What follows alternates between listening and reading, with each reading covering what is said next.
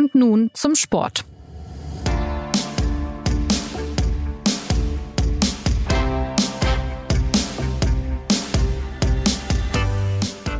Vergangenheit spielt mit, wenn der FC Bayern an diesem Dienstag in die Champions League startet. Und zwar die durchaus jüngere Vergangenheit, denn diesmal trifft der Rekordmeister in der Gruppenphase direkt auf den FC Barcelona.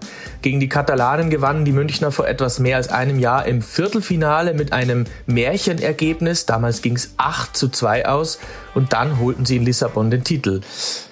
Ob es diesmal wieder 8 zu 2 ausgeht, ob die Bayern immer noch so gut sind wie damals und ob Barca nun ohne einen gewissen Lionel Messi überhaupt noch äh, konkurrenzfähig ist, das klären wir in dieser Ausgabe von Und nun zum Sport, dem Fußball-Podcast der SZ.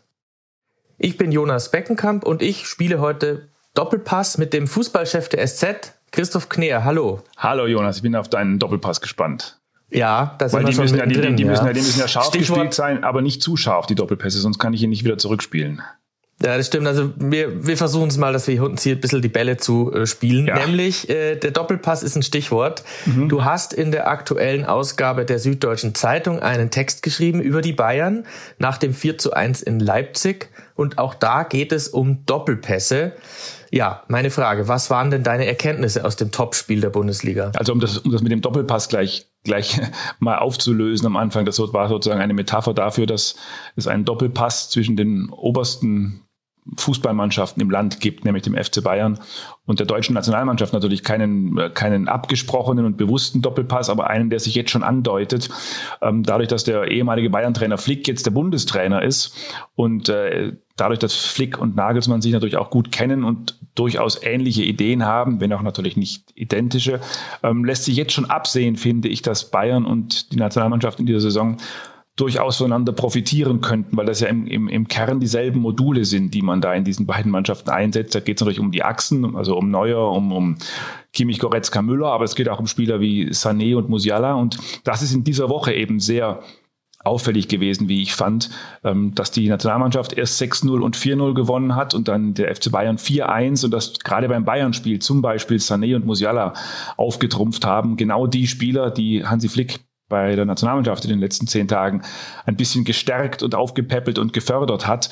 Und das ist sich mit, sicherlich, mit Sicherheit kein Zufall. Es, es gibt Menschen, die sich in den Kabinen gut auskennen und, und die wirklich, die, die erzählen, die, die Bayern-Spieler seien wirklich äh, erleuchtet, erfrischt und bestens gelaunt vom DFB zurückgekommen. Da hat Hansi Flick sozusagen seinem ehemaligen Club durchaus einen Gefallen getan, aber natürlich wird das im Laufe der Saison möglicherweise auch andersrum funktionieren. Wenn die Bayern unter Nagelsmann weiter ins Laufen kommen, dann wird Flick sich auch freuen, ähm, wenn er da eine, ein funktionierendes Modul aus München angeliefert bekommt. Insofern ist das alles eine schlechte Nachricht für den Rest des deutschen Fußballs. Ich glaube, das muss man so sagen. Ja, das ist die Ausgangslage so ein bisschen, wenn man auf die Liga blickt, aus der kommen wir ja. Ähm, noch ist der FC Bayern dort aber nicht Tabellenführer. Das ist der VfL Wolfsburg noch. Zwei Punkte Vorsprung. Mhm. Aber wenn man jetzt schaut, wie die Bayern gerade drauf sind, dann wirkt das schon wieder bedrohlich irgendwie so 8 zu 2, habe ich das Gefühl. Oder was ist dein, was ist dein Gefühl? Na, das Bedrohliche ist, glaube ich, dass man am, am Samstag in dem Spiel Leipzig-Bayern zwei Mannschaften gesehen hat, ähm, bei denen beide Trainer hinterher in der Pressekonferenz erstaunlich, ich will nicht sagen unzufrieden waren, aber beide Trainer haben in der Pressekonferenz darauf hingewiesen, ähm, dass ihre Mannschaft natürlich noch keineswegs fertig gebaut sei und dass da noch ganz, ganz vieles passieren müsse. Also bei, bei Leipzig ist das natürlich nachvollziehbar. Die haben einen krassen Umbruch erlitten, einfach auch personell. Und da wird der Trainer Marsch versuchen, die so nach allem, was man hört, die Taktik, die, die sozusagen Nagelsmann ein bisschen ausgeweitet hat, den Spielstil wieder zurückzuführen, ja, zur, ganz streng zur Leipziger Linie gegen Pressing und, äh, und, und Konterspiel. Also der hat deutlich gemacht, Jesse Marsch, dass seine Mannschaft noch viel lernen muss und noch ganz am Anfang steht. Ähm, dasselbe hat aber erstaunlicherweise auch Nagelsmann gesagt. Auch der ist in einem großen Konflikt im Moment noch, weil er vieles von Hansi Flick natürlich äh, übernehmen möchte. Eine Mannschaft, die sieben, acht Titel gewonnen hat, natürlich auch überzeugt ist von dem, was war. Gleichzeitig ist Nagelsmann der Meinung, dass diese Mannschaft auch eine Weiterentwicklung braucht und dass er taktische Dinge anpassen möchte. Und da haben ihm viele Dinge bei diesem 4 zu 1 aus Trainer, aus Detailtrainersicht gar nicht so gut gefallen. Da waren falsche Räume offen und da waren zu viele Spieler auf einer Linie. All diese Dinge sind passiert. Und das ist, glaube ich, das tatsächlich Bedrohliche, dass ein, ein, eine Mannschaft wie RB Leipzig im Umbruch dass man der den Umbruch tatsächlich ansieht und ein FC Bayern äh, in einer Weiterentwicklungs- und Findungsphase immer noch 4 zu 1 gewinnt gegen den vermeintlich größten Konkurrenten. Das kann schon ein bisschen Sorge machen äh, der Konkurrenz und ich glaube nicht, dass da so viele Mannschaften den Bayern im Weg stehen, wenn es jetzt darum geht, den, den zehnten Titel in Serie zu holen. Ja, umso wichtiger könnte für die Bayern dann auch der Europapokal werden, denn dort entscheidet sich dann möglicherweise, ob es eine erfolgreiche Bayern-Saison wird oder nur eine so lala okaye Saison, wenn man beispielsweise nur Meister werden würde, ist ja kaum vorstellbar. Aber ausgerechnet in Europa hat jetzt die Konkurrenz mächtig aufgerüstet. Ähm, es sind überall ähm, teure Spieler verpflichtet worden, in England ja vor allem. Ähm, die Frage ist jetzt, können die Bayern da überhaupt noch mithalten, so wie sie jetzt gerade drauf sind? Was meinst du? Also SZ-Prognose 8 zu 2 werden sie gegen Barcelona morgen Abend nicht gewinnen. Ähm, aber die, tatsächlich reden wir jetzt über die spannendste Frage die aus, aus, aus FC Bayern Sicht. Denn ähm, so wenig beim FC Bayern sozusagen so wenig sich beim FC Bayern personell getan hat auf den ersten Blick, äh, so sehr hat sich in Europa verändert. Also das ist wirklich eine neue, alles was mit Corona und den unglaublichen Einnahmeverlusten der Clubs zu tun hat, das ist wirklich neu und eine Situation, ähm, die man noch nie erlebt hat, wo es für die es keine Erfahrungswerte gibt, vor allem weil es eben und das sagen alle Verantwortlichen, drei, vier Clubs in Europa gibt. Das sind natürlich ausgerechnet diese Clubs, die von äh, ja, befreundeten Ländern oder Emiraten beziehungsweise Oligarchen und Investoren geführt werden. Diese Clubs, äh, denen waren diese Einnahmeverluste durch Corona im Grunde fast egal, um es mal etwas provokant zu sagen. Also Manchester City, ähm, Paris Saint-Germain, natürlich auch Man United und der FC Chelsea.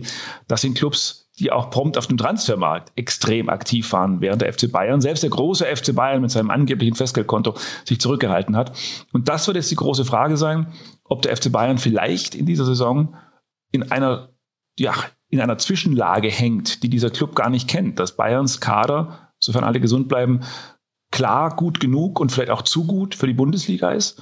Aber ob der Bayern-Kader so klein wie er ja auch ist, wenn man ehrlich ist, ist er auch sehr auf Kante genäht, ob der dann auch wirklich gut genug ist, einen FC Chelsea zu besiegen, die mal eben Lukaku verpflichten oder äh, all die anderen Clubs Paris, die mal eben Lionel Messi zu Neymar äh, stellen. Ob das dann reichen wird in einer Post-Corona-Saison, das ist tatsächlich die große Frage. Und das Einzige, was man sozusagen als Prognose wagen kann, man darf den Bayern zutrauen, wenn, sagen wir mal, ihre erst von ihren ersten 14, 15 Spielern die meisten gesund sind, dass es dann dank individueller Qualität und eines guten neuen Trainers reichen könnte, mitzuhalten. Sobald aber der Personalteufel eingreift, wird man merken, dass Bayerns Kader sehr schnell dünn und sehr schnell ausgezehrt wird. Und dann wird es, glaube ich, sehr eng gegen die drei, vier, denen das Geld egal sein kann.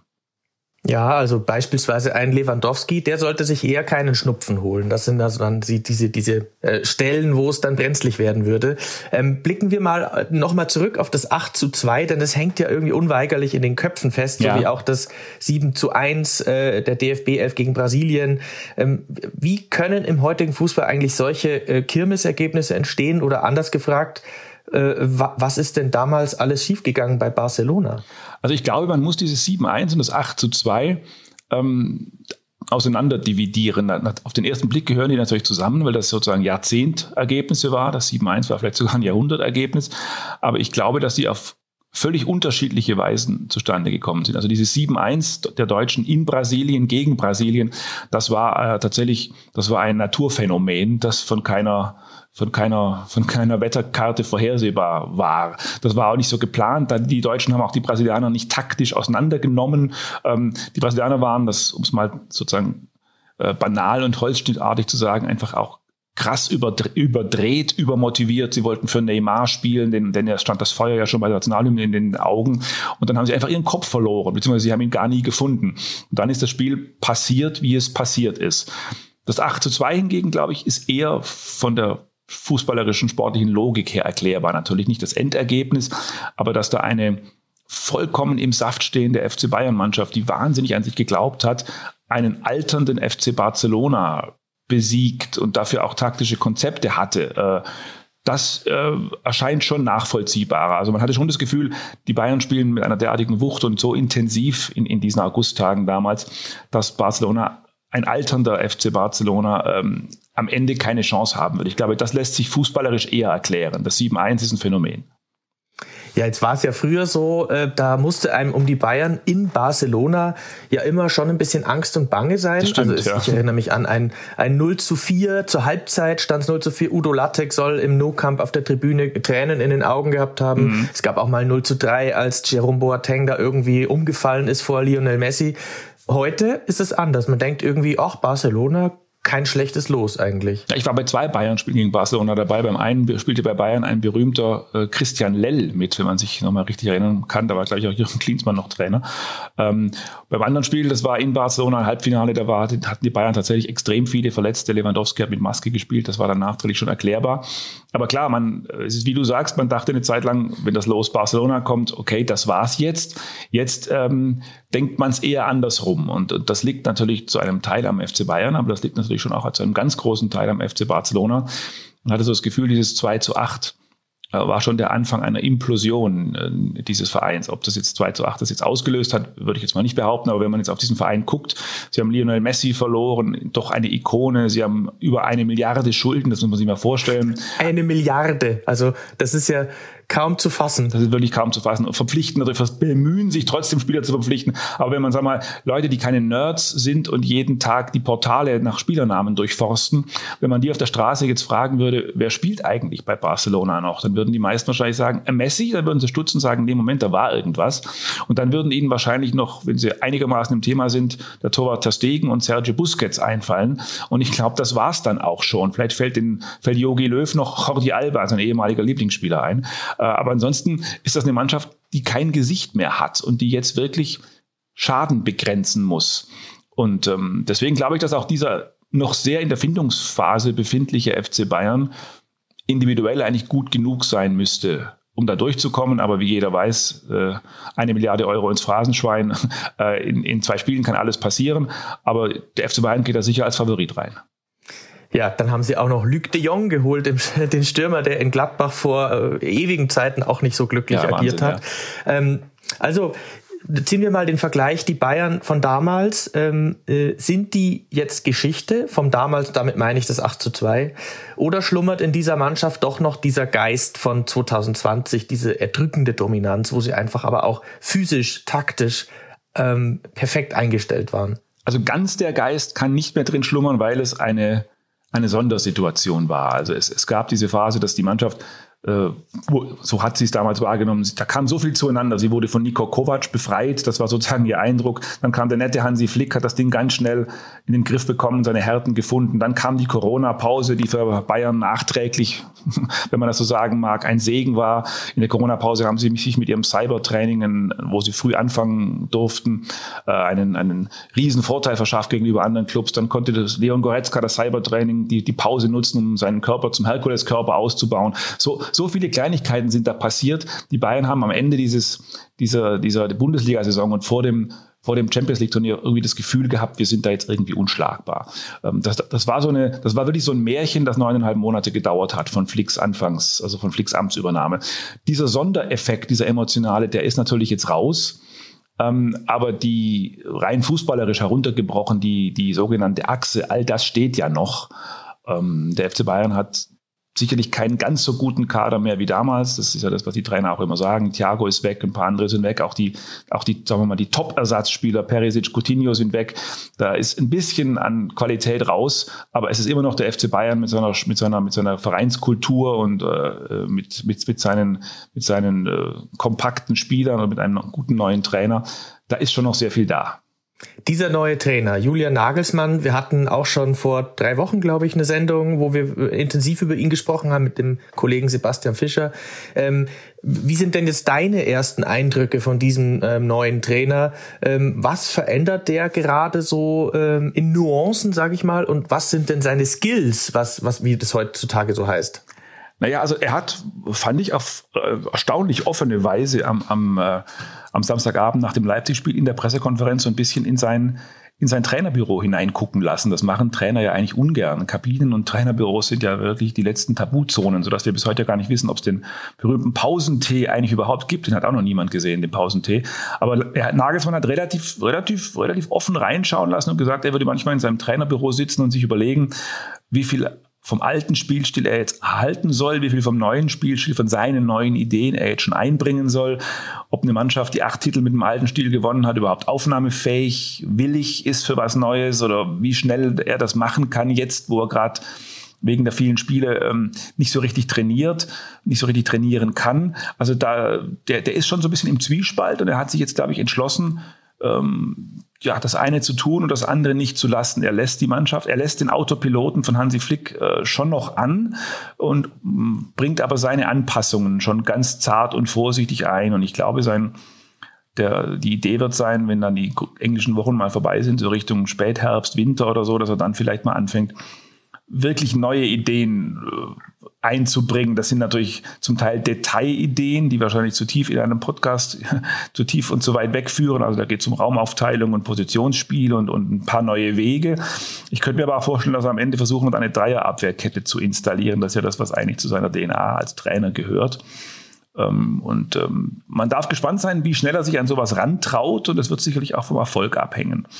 Und wenn du, wenn du nach seinen Skills fragst, glaube ich, dass da schon sehr viel vorhanden ist. Das ist sozusagen ein sehr moderner Trainer, der natürlich die modernen Tools nutzt, der sich aber auch schon sehr bewusst ist, dass er da jetzt bei einem ja, bei einem, bei einem Traditionsverein äh, gelandet ist, beim traditionsreichsten, den man sich vorstellen kann, der manchmal auch ein bisschen altmodisch tickt, dessen Ehrenpräsident Hoeneß äh, ein Faxgerät bedient und kaum ein Telefon. Das, das ist ihm schon alles sehr bewusst und deswegen glaube ich, dass er versuchen wird, diesen Verein ähm, ja, leicht zu verändern, aber nicht zu überfordern. Ob ihm das gelingen wird, ist noch offen, aber es ist zumindest erkennbar, dass der junge Mann problembewusst ist. Das wollte ich jetzt gerade fragen. Also in der Vorbereitung gab es sich ja auch in Sachen Neueinkäufe da erstaunlich zurückhaltend. Also das würde dafür sprechen, was du gerade gesagt hast, dass er sich sehr bewusst ist, wo er da gelandet ist, dass man beim FC Bayern, wenn man nicht gerade Pep Guardiola heißt, kann man nicht antreten mit äh, Thiago oder nichts. Das kann sich vielleicht nur der leisten. Ja. Ähm, würdest du sagen, das ist sein Naturell, diese Beobachtung? Äh, oder war das auch ein bisschen Kalkül? Weil am Ende kam ja jetzt auch noch Marcel Sabitzer ja, ja. Also ich, dazu. Ich, ich kann mir nichts anderes vorstellen, als dass das Kalkül und Pragmatismus gewesen ist. Das ist ja auch gar nicht verwerflich. Die, die Vorgeschichte war ja gar nicht überseh beziehungsweise überhörbar. Also dass es da einen massiven Männerkonflikt zwischen dem Trainer Hansi Flick und dem Sportvorstand Hasan Salihamidzic gab, das hat ja jeder mitbekommen und dass der nicht nur, aber auch um, im, im Kern um, um Personalpolitik gekreist ist, auch das war erkennbar. Und die Bayern drehen es ja aus heutiger Sicht so, dass Hansi Flick zu fordernd gewesen sei, dass er äh, zu wenig Rücksichten auf die Corona-Finanzsituation genommen habe und immer zu teure Spieler gewollt habe. Äh, Flick stellt das natürlich anders dar und da steht am Ende Aussage gegen Aussage. Das müssen wir jetzt auch nicht mehr aufmachen, aber Fakt ist, dass Nagelsmann das natürlich beobachtet hat und daraus den Schluss gezogen hat, dass ein Trainer, zumal ein Junger wie er, der noch nicht den großen Erfolg haben kann, erstmal demütig zu diesem Verein geht. Und von ihm gibt es ja Sätze wie, der Verein hat immer den Hut auf und ich werde das immer respektieren. Ich glaube, wenn man aber ihn jetzt äh, hinter verschlossenen Türen befragen würde, in einem schallsicheren Raum, dann würde man, glaube ich, schon auch von ihm hören, ähm, dass er den ein oder andere, die eine oder andere Personalie im Verein, äh, sagen wir mal, etwas etwas misstrauisch anschaut und, und dass er vielleicht schon sich an der einen oder anderen Kaderstelle Schwerpunkt rechte Seite zum Beispiel noch die eine oder andere Verstärkung gewünscht hätte. Aber auch das wird er sich angucken. Auch da wird er sozusagen, glaube ich, seinen, seinen, seinen vorsichtigen Tonfall beibehalten und es wird dann, ja, der Erfolg wird dann darüber entscheiden, äh, ob er sich traut, auch mal offensiver zu werden. Im Moment macht er das mit dieser Beobachterrolle sicherlich sicherlich, sicherlich richtig. Und ja, man wird dann sehen, ob der Tonfall dann irgendwann ein anderer wird.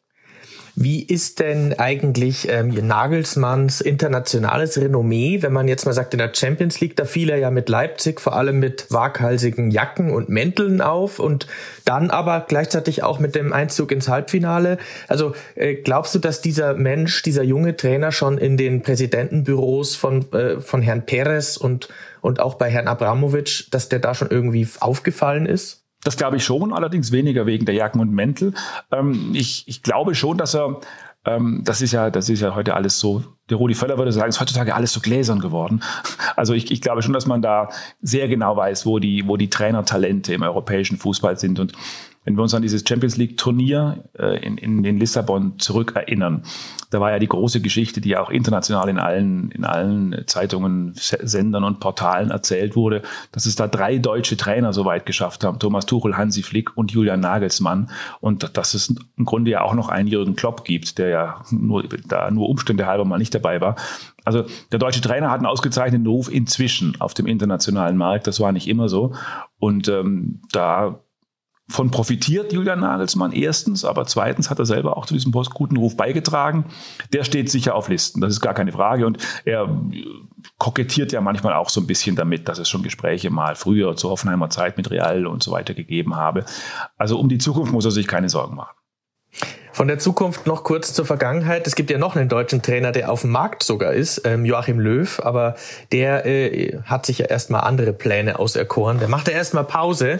Ähm, ich habe noch eine letzte Frage über den FC Bayern generell. Mhm. Ähm, das fragen sich ja tatsächlich viele. Neuer Trainer, jetzt gibt es auch eine neue Abwehr, zwei neue Innenverteidiger. Es gibt eigentlich, wenn man ehrlich ist, eine komplett neue Vereinsführung äh, mit Oliver Kahn und, und Herbert Heiner. Ähm, ist der FC Bayern denn, weil wir es gerade auch hatten mit Traditionsverein, ist es denn noch dieser Traditionsverein von früher oder ist er jetzt auch ein Zukunftsprojekt und man spricht dort nur noch Englisch, so wie Oliver Kahn, dessen Projekt ja heißt äh, FC Bayern Ahead? Also wo siehst du sozusagen die, äh, die DNA dieses Vereins? Naja, Kalle Rummenigge hat immer gesagt, Conditio sine qua non und, und Oliver Kahn sagt jetzt immer to make a long story short. Also ist tatsächlich so, dass jetzt da äh, dass ein, ein, ein, eine, eine die Wirtschaftssprache Einzug gehalten hat. Ich glaube, das wird eine Frage sein, die ja, ich, ich hänge es mal ein bisschen hoch, die über die, die über die Zukunft des FC Bayern durchaus entscheiden wird. Das war schon, man hat oft, auch wir Journalisten, wenn wir ehrlich sind, haben oft ein bisschen auch drüber gespöttelt, über dieses, über dieses, über diesen inhabergeführten Traditionsverein, wo die Spieler raus zum Tegernsee zu Uli Hoeneß fahren und äh, dort Daumen gehoben oder gesenkt werden. Aber natürlich waren diese kurzen Wege ähm, auch immer das Erfolgsgeheimnis des FC Bayern. Da haben ganz wenige Leute mitgesprochen, ganz wenige Leute haben entschieden. Und gleichzeitig hat man immer für den Folklore-Charakter gesorgt, der natürlich umstritten war und umstritten ist. Trotzdem glaube ich, gerade in dieser modernen Fußballwelt, wo jetzt Oligarchen und Investoren und äh, sozusagen Länder den Ton angeben und Vereine besitzen, wäre dieses Alleinstellungsmerkmal der Bayern umso wichtiger, äh, um sich auf dem Markt zu positionieren. Also das wäre sozusagen die Geschichte dieses Vereins. Ein Verein, der mit all den Großen da oben mithält aber völlig anders tickt und noch familiär in Anführungszeichen ist. Und diese Karte muss, finde ich, in diesem veränderten Weltmarkt der FC Bayern mehr denn je spielen.